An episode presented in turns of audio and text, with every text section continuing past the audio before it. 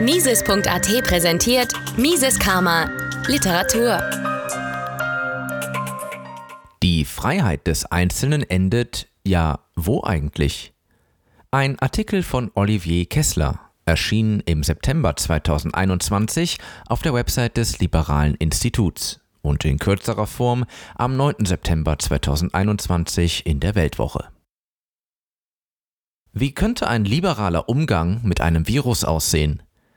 Diese Prinzipien gilt es zu beachten. Wer die exklusive Vergabe von Grundrechten an Geimpfte befürwortet, begründet dies oft damit, dass die Freiheit des Einzelnen nun mal dort ende, wo die Freiheit des anderen beginne. Diese Binsenweisheit verdeutlicht richtigerweise, dass die individuelle Freiheit nicht grenzenlos sein kann. Doch ist dieses Prinzip uneingeschränkt gültig? Die Antwort hängt von der Definition des Freiheitsbegriffs ab. Im Hinblick auf das gesellschaftliche und politische Leben verstehen Liberale unter Freiheit die Minimierung menschlichen Zwangs. Jeder soll seine Entscheidungen nach eigenem Gutdünken unter Wahrung der Selbstverantwortung treffen dürfen, solange man keinen Zwang anwendet. Wer fordert, dass die Grundrechte einer Gruppe von Menschen aufgrund ihres Impfentscheids nicht mehr gelten sollen, weil die Freiheit der ungeimpften an der Freiheit der geimpften endet, beruft sich nicht auf ein liberales Freiheitsverständnis. Vielmehr meint Freiheit in diesem Kontext das rücksichtslose Ausüben des eigenen Lebensstils, ungeachtet der Abwehrrechte seiner Mitmenschen. Nach dieser Logik soll der Staat jene bevorzugen, die sich vor einem verhältnismäßig ungefährlichen Virus, Infektionssterblichkeitsrate der unter 70-Jährigen von 0,05 Prozent, fürchten, indem er die ungeimpften aus dem gesellschaftlichen Leben aussperrt, damit es den Ängstlichen bei ihren Besuchen in Beizen, Kinos und Zoos wieder wohl ist. Wer nun einwendet, es ginge doch darum, die Überlastung des Gesundheitswesens zu verhindern, der ignoriert die Tatsache, dass während der letzten eineinhalb Jahre die zertifizierten Intensivbetten massiv abgebaut wurden, es also nicht darum gehen kann. Illiberales Freiheitsverständnis Ein solches Verständnis von Freiheit kann jedoch keine universelle Gültigkeit beanspruchen, weil zur Durchsetzung die Abwehrrechte anderer verletzt werden müssten. Es gibt richtigerweise kein Recht auf Reichtum, denn zur Durchsetzung dieses Rechts müsste man die Armut verbieten, so als ob das staatliche Gesetz ökonomische Gesetze aushebeln könnte. Genauso absurd wäre es, ein Recht zu proklamieren, nicht von einem Virus angesteckt zu werden, weil man dazu das Leben selbst verbieten müsste. Wo endet dann aber im Hinblick auf den Gesundheitsschutz die Freiheit des einen, weil dort die Freiheit des Nächsten beginnt? Folgende Prinzipien gilt es zu beachten, wenn man es ernst meint mit dem Grundrechtsschutz für alle. Erstens.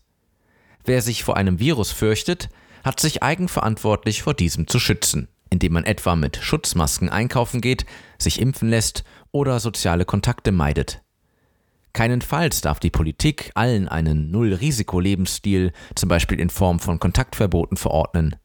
Die Solidarität sorgt dafür, dass jenen, die sich nicht selbst helfen können, geholfen wird.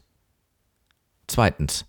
Wer sich impfen lassen will und sich davon einen Nutzen verspricht, soll dies tun dürfen.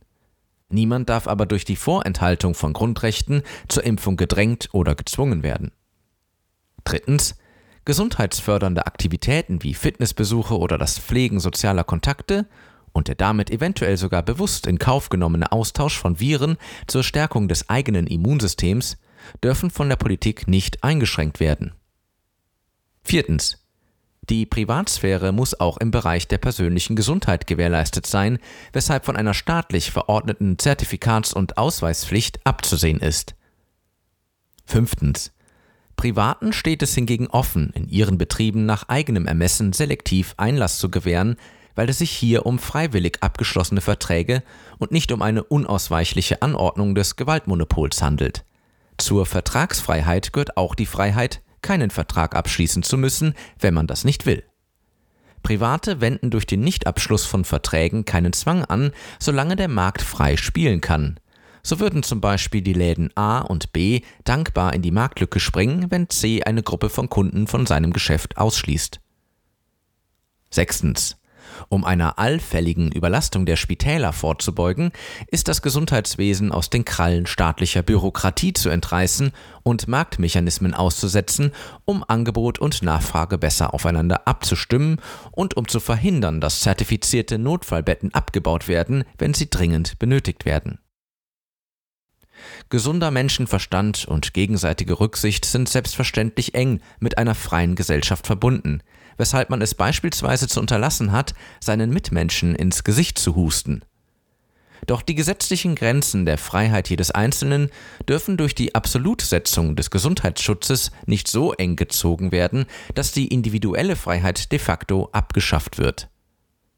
Die Marktwirtschaft und Zivilgesellschaft, die sich durch ihre freiwilligen zwischenmenschlichen Interaktionen auszeichnen, erlauben im Gegensatz zu plumpen One-Size-Fits-All-Lösungen des Staates eine große Vielfalt. So könnte es beispielsweise Fitnesscenter und Veranstalter geben, die nur Geimpften Einlass gewähren, während andere Anbieter auch ungeimpfte empfangen. Indem der Staat jedoch eine spezifische Gruppe durch eine Zertifikatspflicht von solchen Aktivitäten ausschließt, schürt er gesellschaftliche Konflikte und riskiert fahrlässig soziale Unruhen. Das ist verantwortungslos und verfassungswidrig. Mises Karma, der freiheitliche Podcast. Eine Produktion von Mises.at. Hat Ihnen diese Folge gefallen? Dann teilen Sie diese Episode in den sozialen Netzwerken und hinterlassen Sie eine Bewertung auf Apple Podcasts. Um keine Folge zu verpassen, abonnieren Sie Mises Karma auf Spotify, Apple Podcasts, Deezer, Google Podcasts, Amazon Music, YouTube und überall dort, wo es Podcasts gibt. Für Anregungen, Fragen und Kritik nutzen Sie das Kontaktformular auf miseskarma.de.